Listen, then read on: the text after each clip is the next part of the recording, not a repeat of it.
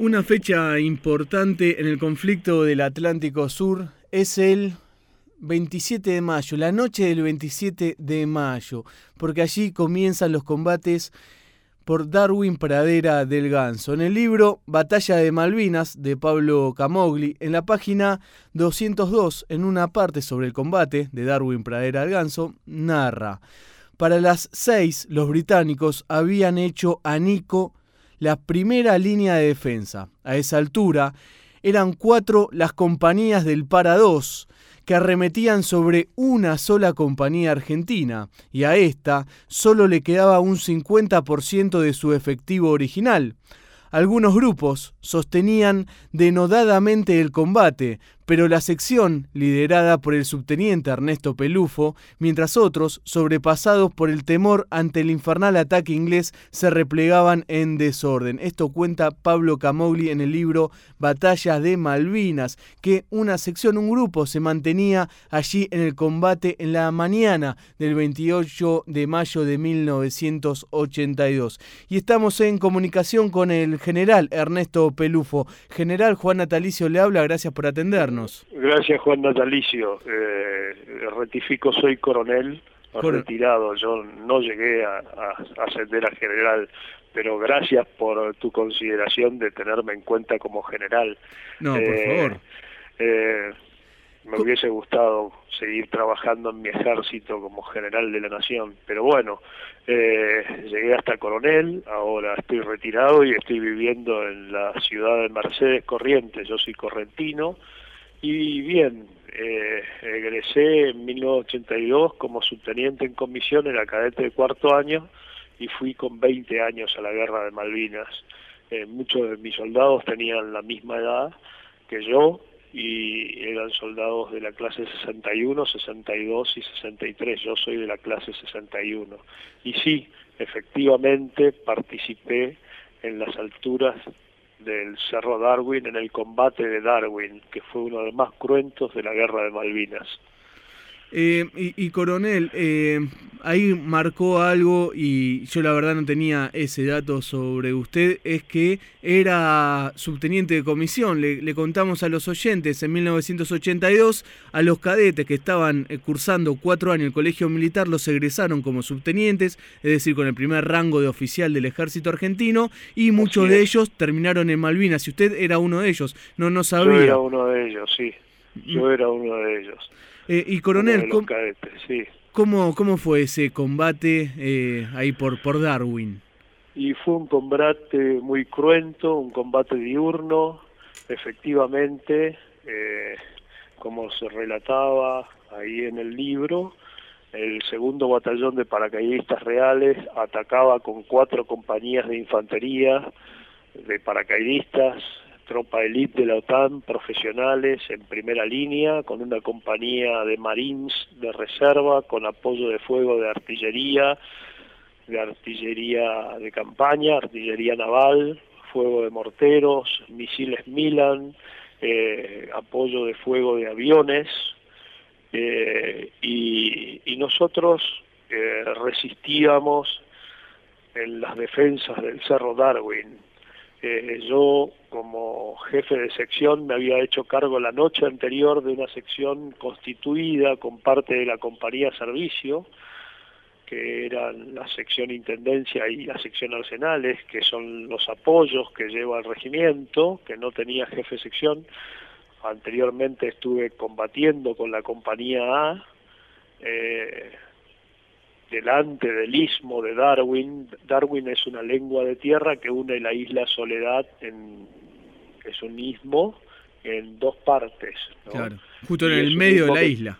Justo en el medio, que, eh, donde está la localidad de Goose Green, que es la segunda localidad en importancia de, de Malvinas, que tenía en ese momento unos 80 habitantes, con una escuela y un salón comunitario, en fin, y nosotros estábamos ahí muy próximo de Goose Green, en las alturas de Darwin, que dominaban el acceso hacia Goose Green y además teníamos como misión eh, defender la pista de aviones Púcara que estaba eh, en Goose Green. Eh, es así que en la mañana del 28 de mayo, luego de los combates del 27 a la noche, yo recibo el grueso del ataque del segundo batallón de paracaidistas sobre mis posiciones. Eh, fue un combate muy cruento que duró durante poco más de cinco horas eh, y en ese combate también eh, participa y combate la sección bote del regimiento, de la compañía C del regimiento 25 con el teniente Esteves, que desde un contraataque desde retaguardia viene y refuerza mis posiciones, ocupa pozos de zorro junto eh, a mis soldados y, conmigo y, bueno y resistimos en la defensa del Cerro Darwin. Eh, fue un combate en desigual proporciones, puesto que eh, todo el segundo segundo batallón de paracaidistas reales eh, ataca la especialmente la compañía A del segundo batallón de paracaidistas ataca las alturas de Darwin y eh, llegamos hasta las distancias cortas a tirarnos a 50 metros de distancia, nos veíamos, eh, por lo tanto tuvimos muchas bajas y también los británicos.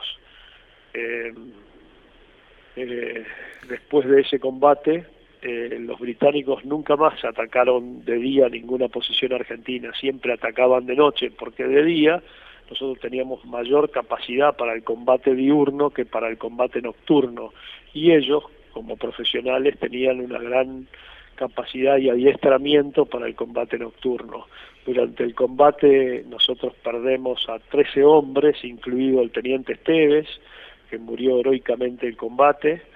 Eh, yo fui herido en la cabeza con un impacto directo de fusil que me pega en el casco, eh, perfora el casco y eh, me roza el cráneo, la región frontotemporal derecha, y me saca un pedazo de la oreja derecha y previamente combatiendo fuera de la posición soy herido también con una granada de mortero que explota en proximidad de donde yo estaba tirando con mi fusil y me hiere en la pantorrilla izquierda.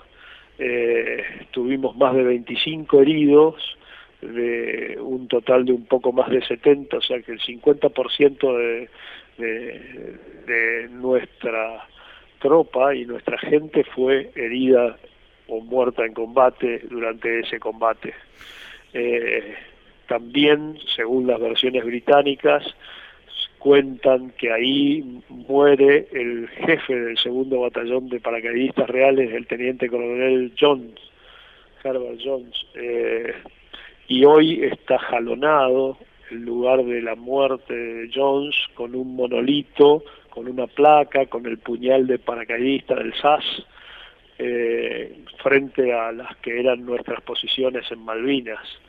Eh, un soldado, apuntador de ametralladora de la sección del teniente Esteves, cuenta y coincide con la versión británica de, la aproximación del teniente coronel Jones sobre nuestras posiciones y cómo este soldado lo bate con la ametralladora.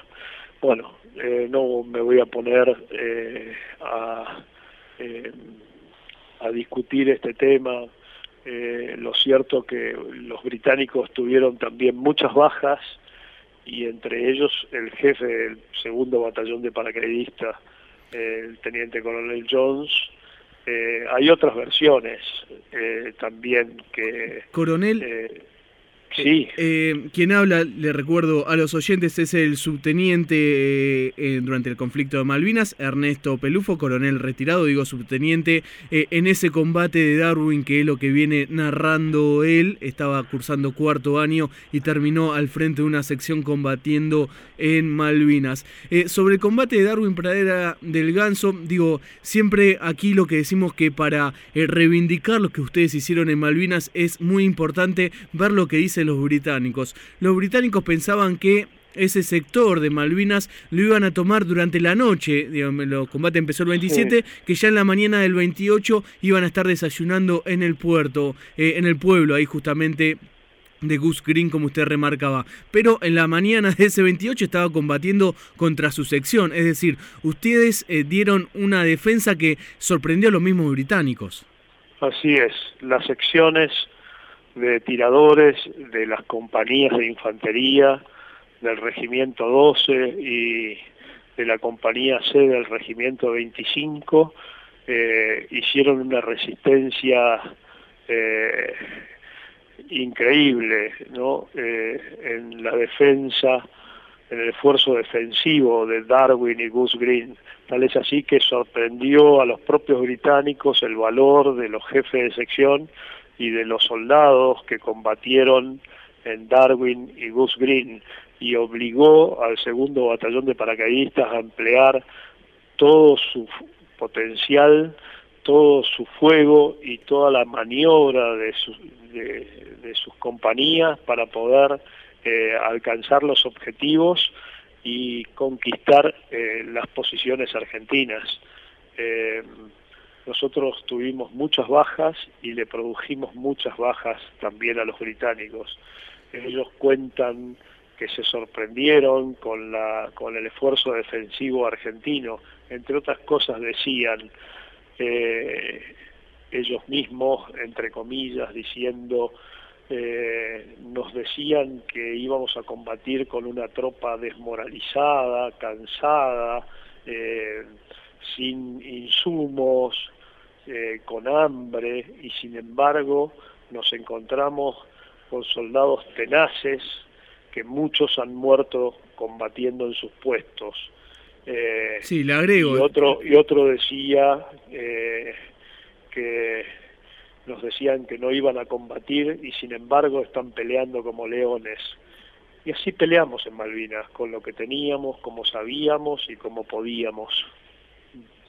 Exactamente, y le iba a agregar eso, ¿no? De, Simon Jenkins, que dijo que corresponsal de guerra que estaba allí, que ustedes estaban combatiendo como leones, eh, que no eran una tropa desmoralizada. Eh, Pelufo, y usted también fue protagonista no solo de ese combate trascendente en la historia argentina, sin ningún lugar a duda, sino que además lo vio allí combatiendo a alguien que el que lee, el que estudia Malvinas, eh, un nombre que no le puede pasar desapercibido, que va a quedar siempre en la historia grande, tanto también usted como tantos otros, pero el teniente primero eh, Esteves tiene una historia eh, importante en Malvinas y usted estuvo combatiendo al lado de él. Así es. El teniente Roberto Néstor Esteves, teniente primero postmortem, eh, vino desde Retaguardia con su sección, la sección, la primera sección de la compañía C del Regimiento 25, que es denominada sección Bote, y y organizada con tres grupos de tiradores como una patrulla de, comandos, porque muchos de, sus suboficiales eran comandos, igual que el teniente Esteves, eh, y los soldados eran AOR, aspirantes oficiales de reserva, es decir, tenían secundaria completo, y eran clase 63. Sin embargo, eh, venían eh, bien equipados, con mucha munición, nos me aparecen desde retaguardia, desde la altura eh, topográfica, ¿no? desde la cresta topográfica bajando en desenfilada donde yo estaba en las posiciones y cuando aparece yo lo confundo con el enemigo porque no traían casco sino pasamontañas y boina. Eh, el teniente Esteves tenía la boina de comando, yo antes del combate me presento, le informo la situación y él toma posición conmigo en, mis pozos, en las posiciones nuestras, y, ahí combate, y yo le he escuchado impartir las órdenes eh, durante el combate, y durante el combate recibe un tiro en la pierna, después en un brazo, y luego en el pómulo derecho, porque él salía y dirigía el fuego, tenía una radio que dirigía el fuego de artillería, daba, impartía las órdenes de fuego a las ametralladoras y, la verdad, eh, sin el apoyo de él hubiésemos resistido mucho menos tiempo. Eh, tal es así que yo herido después cuando sentía la intimación de los británicos a rendirnos en inglés y en español a las cinco horas del combate aproximadamente, yo pido parte para el teniente Esteves y me gritan de los pozos contiguos a 10 metros de distancia, estábamos uno de otro, murió, está muerto. Por supuesto que se me llenó la cabeza de preguntas, ¿qué hago? Defiendo la posición, se viene el asalto británico, armo bayonetas, salgo a combatir cuerpo a cuerpo, tenía pedidos de auxilios de muchos heridos, muchos eh, ruidos de combate, eh, eh, granadas de mortero que estallaban a nuestro alrededor, había muchos pozos que aún seguían combatiendo y y bueno, eh, cuando tuve que tomar la determinación me di cuenta que seguir combatiendo ya era inmolar más vidas, este, ya no teníamos posibilidades de cumplir con la misión, eh, de negar ese terreno al enemigo, por lo tanto ordené alto el fuego y rendí la posición y eso hizo que salvara muchas vidas que aún todavía combatían. Eh, ¿Quién habla?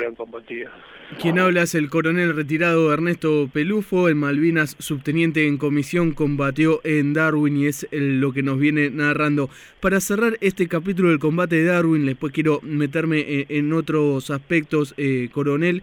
Eh, en, el libro Así peleamos Malvinas, en la parte donde usted cuenta justamente el combate del cerro de Darwin, en una parte dice, cuando usted es herido, fue el soldado Ponce que estaba en su posición, que me auxilió, me vendó y me alentó. Y quiero destacar esto porque la desmalvinización generalmente los pone a ustedes como una especie eh, permanente de, malos eh, oficiales, de, de, malas personas y los soldados en la posición de, de pobres chicos que no entendían qué hacían. Y cuando uno Aquí vienen permanentemente soldados, eso está completamente demostrado que no es así. Pero digo, aquí para demostrar una vez más, a un oficial del ejército argentino, un soldado lo auxilia cuando está herido. ¿Cómo, cómo fue eso?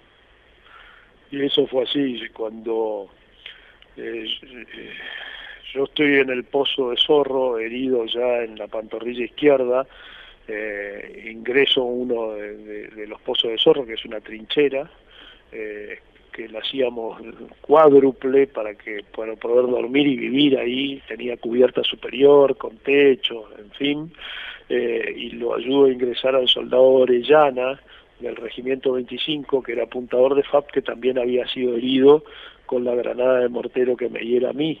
Eh, y tomo el FAP del soldado Orellana y empiezo a abrir fuego con el FAP.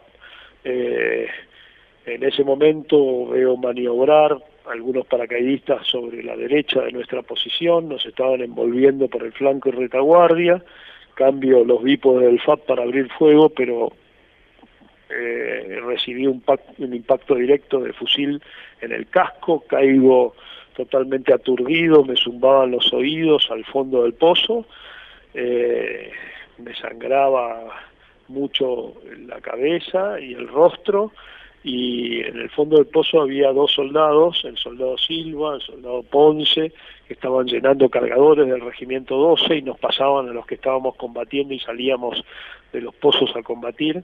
Y ahí eh, me saca el casco el pasamontaña y me dice, no se aflija mi subteniente, el cuero no nomás es, y me venda, y me pone su paquete de curación individual y esto quiero destacarlo porque normalmente uno no usa y se instruye para eh, usar el equipo del mismo herido para curarlo, ¿no? Y me pone mi paquete de curación individual, mi paquete de vendas en, la cabeza, este, me tapa con una manta y me da agua con un aspizán, que es una aspirina, ¿no?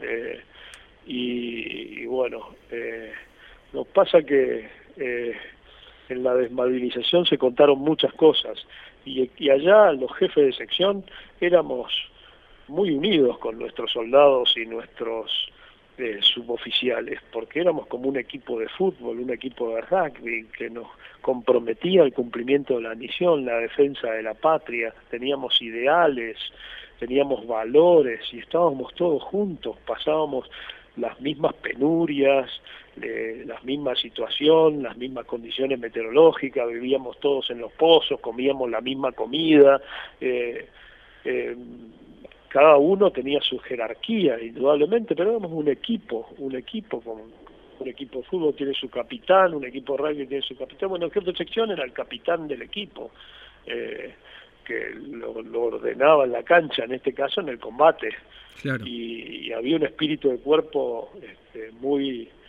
muy muy cerrado, muy cercano, donde nos unía el cumplimiento de la misión. Y hoy, yo hoy todavía veo a mis soldados y somos hermanos. Y aquellos que sangramos somos hermanos de sangre, además. Y es un, es un sentimiento muy, muy profundo eh, el haber estado en combate juntos y haber sido heridos juntos.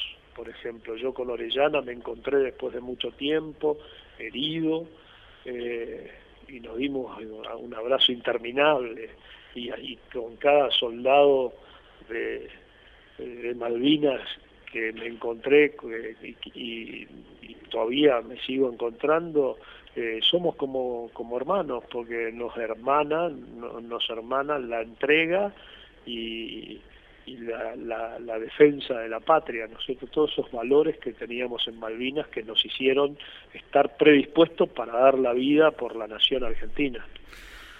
Eh, para cerrar este capítulo que nos está narrando el coronel, quiero repetir las palabras del libro Batalla de Malvinas de Pablo Camogli en la parte donde habla de este combate justamente en el sector de Darwin. A esa altura, les recuerdo, eran las 6 de la mañana del 28 de mayo cuenta Camogli, a esa altura eran cuatro las compañías del Para 2 que arremetían sobre una sola compañía argentina. Esto le agrego a nuestros oyentes para que tengan una dimensión. Eh, cuatro compañías, cada compañía tiene aproximadamente más de 100 hombres y atacaban a una sola compañía del ejército argentino. Y Camogli dice que a esta compañía argentina solo le quedaba un 50% de su de su efectivo original y algunos grupos sostenían denodadamente el combate, como la sección liderada por el subteniente Ernesto Pelufo, y como nos estaba contando eh, Pelufo, eran aproximadamente 70 hombres los que estaban allí combatiendo contra cuatro compañías británicas completamente profesionales, con todo eh, el apoyo logístico que tenían y dieron un heroico y un ejemplo de combate, algo que en la guerra de Malvinas ha quedado en, las, en todas las páginas de gloria del ejército argentino lo que han hecho estos hombres.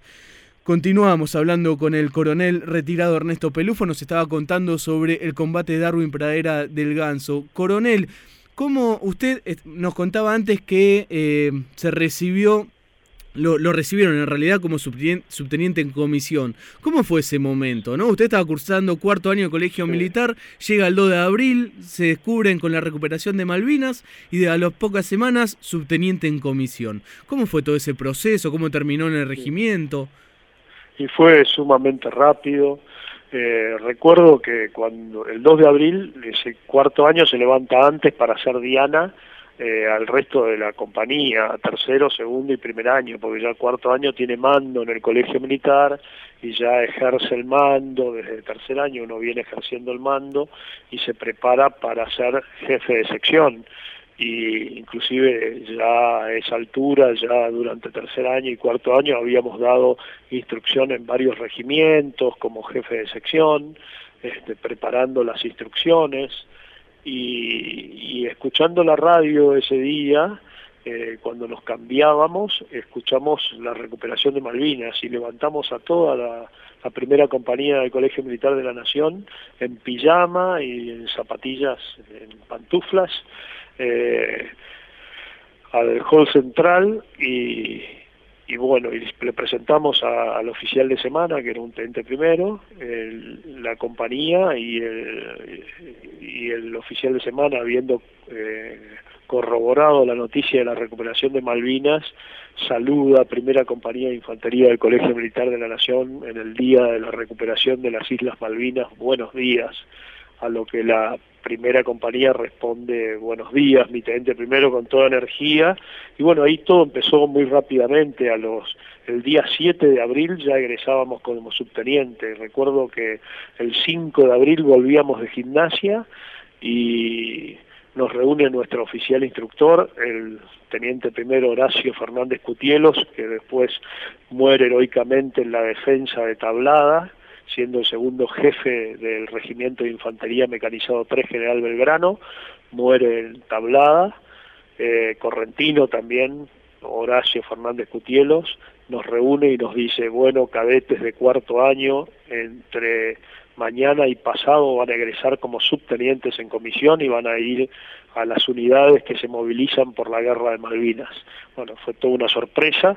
A los dos días estábamos egresando del patio de honor como subteniente en comisión con uniforme de combate, nos entregan el correaje, la pistola y la insignia de subteniente. Y bueno, y así fuimos al regimiento, eh, a usted le tocó el regimiento 12. A, mí me tocó el regimiento 12 de infantería en Mercedes Corrientes, a donde estoy hoy actualmente. Eh, como correntino estuve tuve la oportunidad de estar más cerca de, de, Corrientes Capital, donde vivían mis padres, así que me vinieron a visitar mis padres, los pude ver a mis abuelos que estaban en el campo y despedirme de todos ellos eh, antes de ir al sur y de ahí cruzar a Malvinas. Eh, inicialmente el regimiento no iba a Malvinas, iba a la zona de Rospect, de Río Turbio, pero cuando pasa por Comodoro Rivadavia, toda la brigada 3 es cruzada a Malvinas, que era toda una brigada de acá de Corrientes, eh, con el regimiento 12, el regimiento 5 y el regimiento 4 el grupo de artillería 3, el teniente coronel Balsa en ese momento, también cruza Malvinas, que eran parte de la brigada 3. Claro. ¿Mm?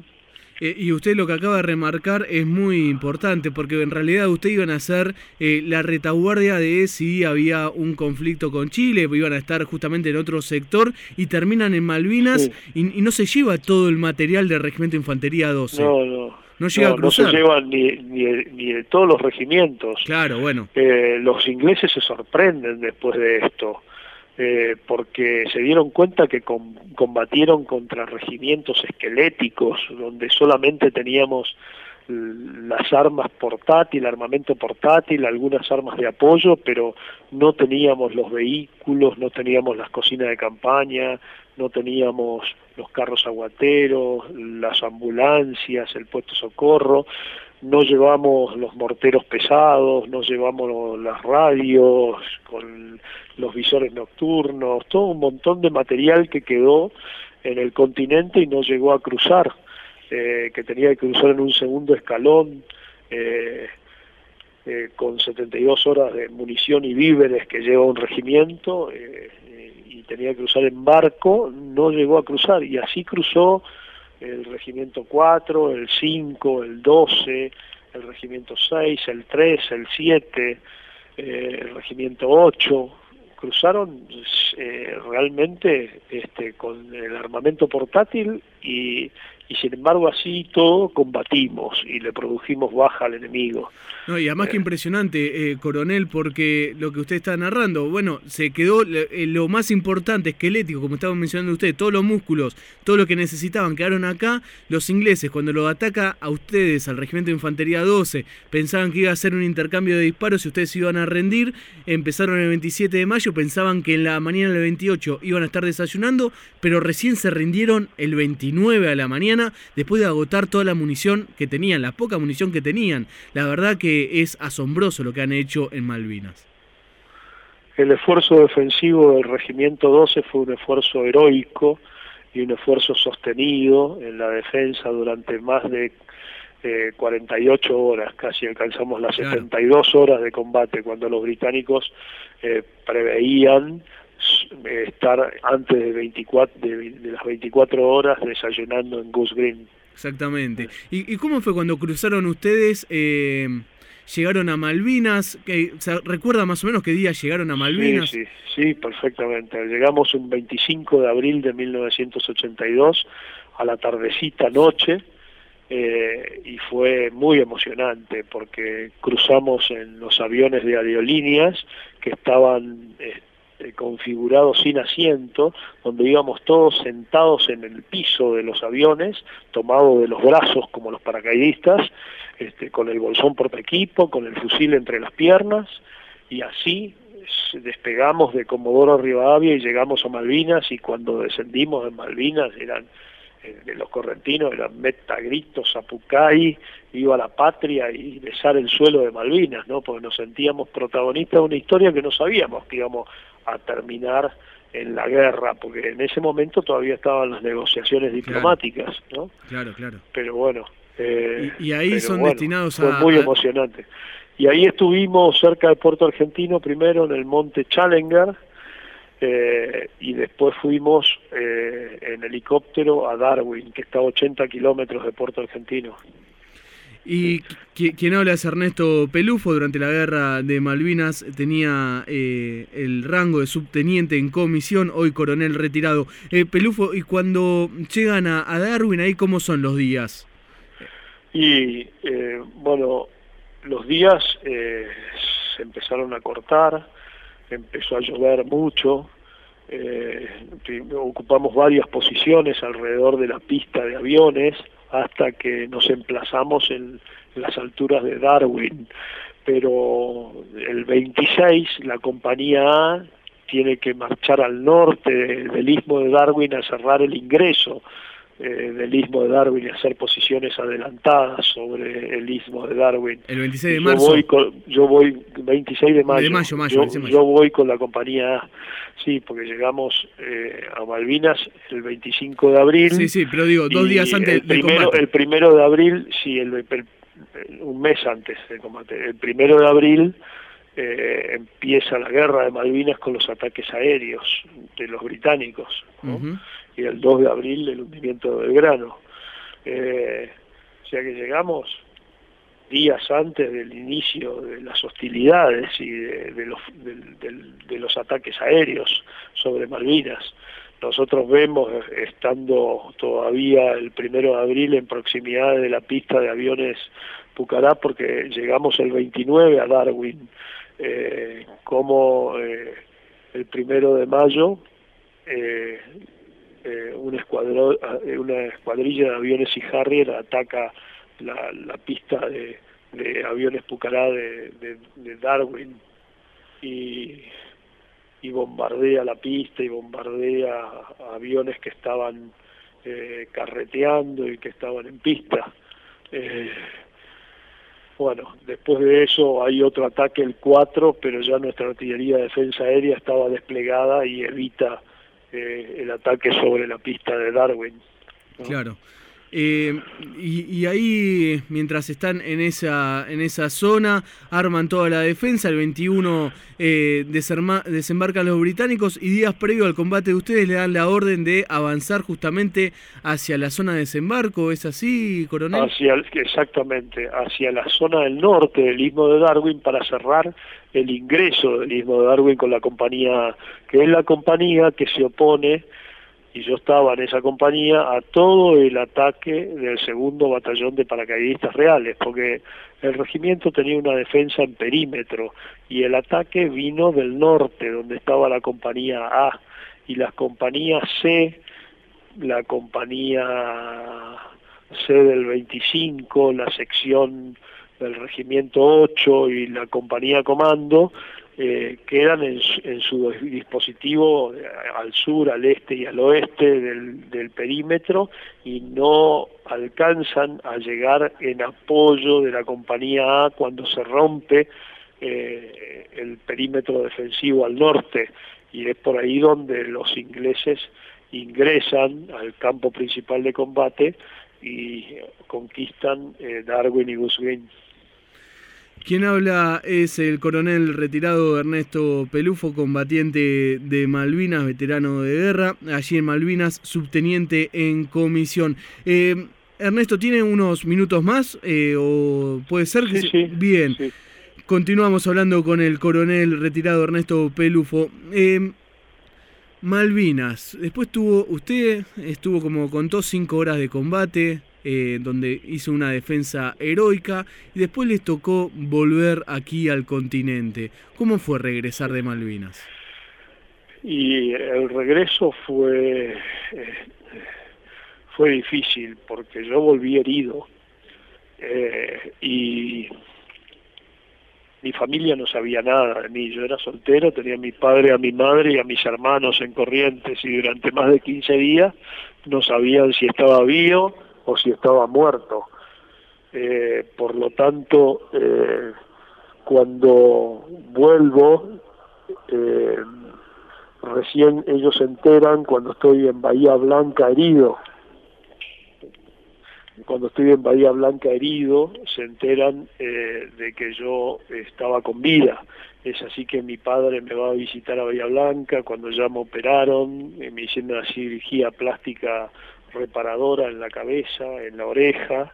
Eh, no me extraen la esquirla de la pierna porque era muy invasivo sacarla, la dejaron ahí que se enquiste y pero este fue fue muy difícil, muy difícil porque después volvimos a Buenos Aires y en Buenos Aires seguía todo como estaba y sí el sur tenía una conciencia de patriotismo, de guerra, eh, había luces de oscurecimientos en Bahía Blanca, en Comodoro Rivadavia, en Puerto Santa Cruz, donde yo llegué este, con el Bahía Paraíso, porque a mi herido me llevan a San Carlos, de San Carlos al barco Cruz Roja Uganda, de la Cruz Roja Británica, y de ahí me transbordan al Bahía Paraíso, que era un buque hospital argentino y, un rompehielos con el que se hacía la campaña antártica, que después se hunde en la Antártida.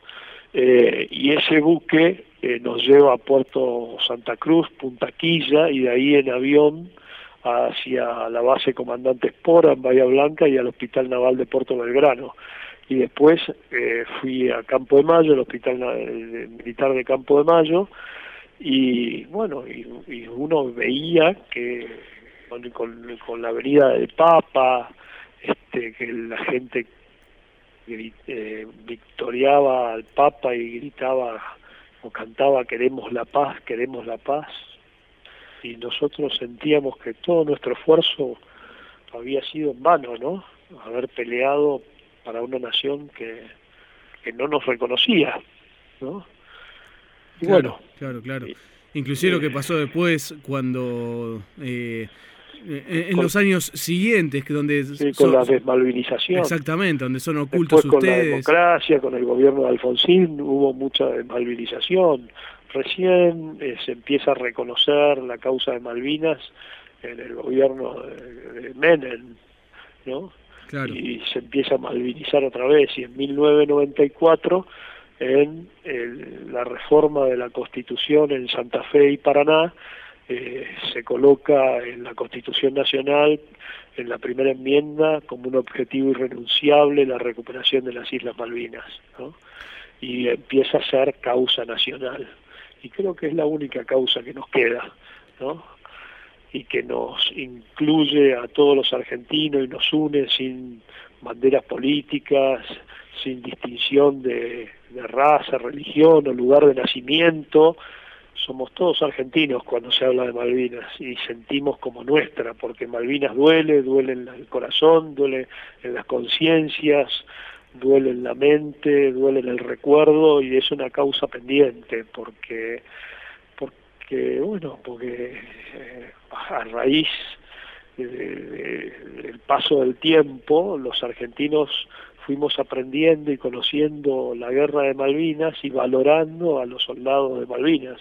Y hoy somos reconocidos y valorados y comprendidos y contenidos por toda nuestra sociedad. Ahora, coronel, eso que está mencionando eh, es importantísimo, porque uno eh, en cualquier pueblo o aquí en Buenos Aires, en un municipio, siempre está el monumento a Malvinas, los centros veteranos tienen relación con colegios o con distintos organismos, pero desde los grandes eh, medios de comunicación, y esto se incluye a todos, permanentemente habla de los, los pobres pibes de Malvinas que fueron obligados a ir a Malvinas, donde no hay héroes, está prohibido tener héroes, y donde usted, como estuvo contando, estuvo cinco horas combatiendo y donde vio a sus soldados, eh, y como dicen los británicos, convertidos en leones defendiendo eh, el territorio nacional. ¿Qué siente cuando dicen que son los pobres pibes de Malvinas? yo siento este, mucha indignación y eh, y, y, me produce mucha bronca que se mienta tanto, ¿no? Pero bueno, es inevitable con los vuelcos, las idas y vueltas de la política que hemos tenido en la Argentina. Eh, hoy eh, atacar a las Fuerzas Armadas y atacar este, al gobierno militar y atacar a los militares es, gratuito, así que con cualquier prisma, con cualquier lupa ideológica, eh, nos, ven como quieren vernos, nos atacan y gratuitamente este, le damos rédito por solamente por atacarnos y por desprestigiarnos, porque no eh, no tienen que invertir este, en nada porque saben que los, los militares no se pueden defender. Los militares no podemos hacer declaraciones abiertas este, a las radios y a la televisión, sino a través del jefe del Estado Mayor, porque somos eh, una institución piramidal donde hay disciplina, donde no se puede hablar libremente, donde tenemos más obligaciones y deberes que derechos que cualquier ciudadano, entonces no tenemos la libertad ideológica de pensamiento que puede tener cualquier ciudadano para hablar libremente. Entonces, hoy eh, aquellos que quieren desprestigiar a las Fuerzas Armadas para lograr un objetivo eh, em, individual, un objetivo egoísta, un objetivo mezquino, este, la atacan eh, desprestigiando a sus oficiales y suboficiales y desprestigiando la causa de Malvinas, porque él es gratuito, él es gratuito. Entonces uno siente bronca e indignación. Pero gracias a Dios el pueblo de la nación argentina nos hoy nos defiende y hoy nos reconoce. Y Malvinas está hecho carne como y está incrustado en el corazón del pueblo de la nación argentina y hoy es un mandato constitucional eh, la obtención de la soberanía de Malvinas este, como objetivo irrenunciable de la nación argentina.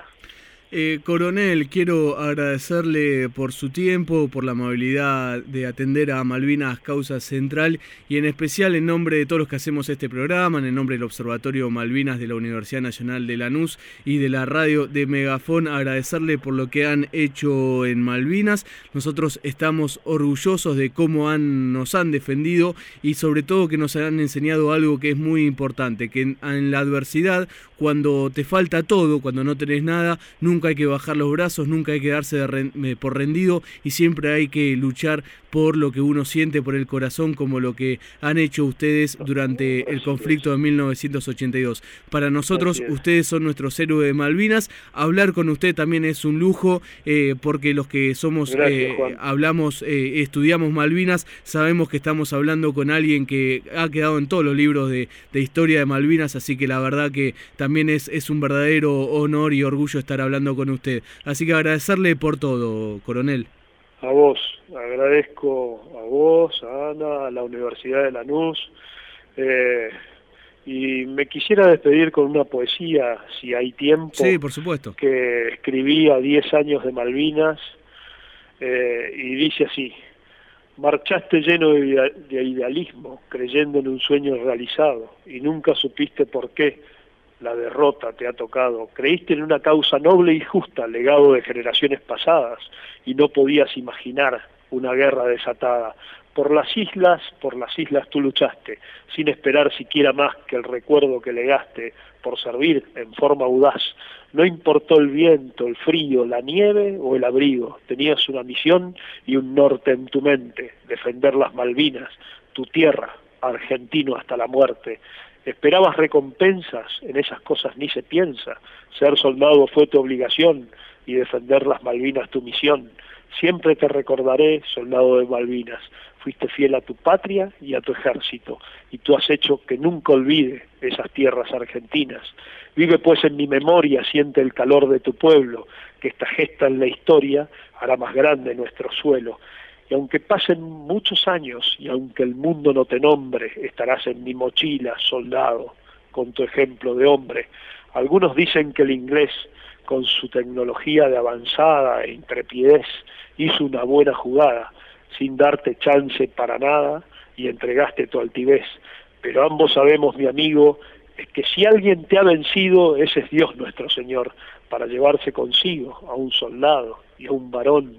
Hoy te quiero honrar para gloria de tu ejército y no quiero descuidar tu valentía, tu arrojo y decisión que hicieron de ti un héroe, un héroe de nuestra nación. Y que sepa el universo que aún, que aún no estamos todos muertos y que algún día, por ti soldado, volveremos a Malvinas. ¡Viva la patria! Viva la patria, impresionante, coronel. La verdad que una emoción terrible. Muchísimas gracias. Gracias a vos, Juan, y un cariño y un abrazo afectuoso, patriótico y malvinero a toda la audiencia. Y Dios bendiga a nuestra nación argentina. Muchas gracias. Hablábamos con el coronel retirado Ernesto Pelufo. Durante 1982 cursaba el Colegio Militar de la Nación. Es recibido como subteniente, se llama subteniente en comisión.